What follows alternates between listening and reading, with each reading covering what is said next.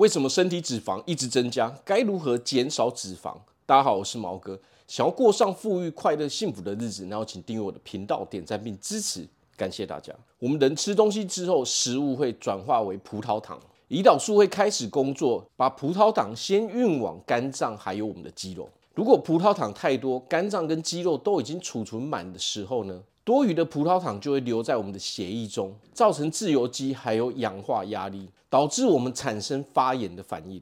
另外一个储存管道就是脂肪细胞，葡萄糖储存在脂肪细胞只会单纯增加我们的脂肪，让我们体重上升。那么要注意的是，果糖不像葡萄糖一样可以储存在我们的肝脏跟我们的肌肉中，它只会转化为脂肪而已。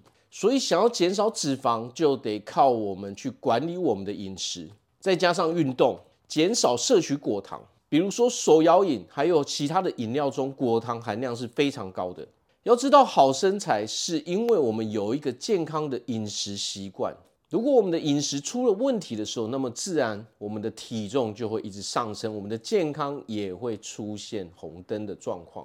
所以，只要平常有在管控，我相信大家都可以拥有一个非常健康、非常好的身材。我是毛哥，我们下次见。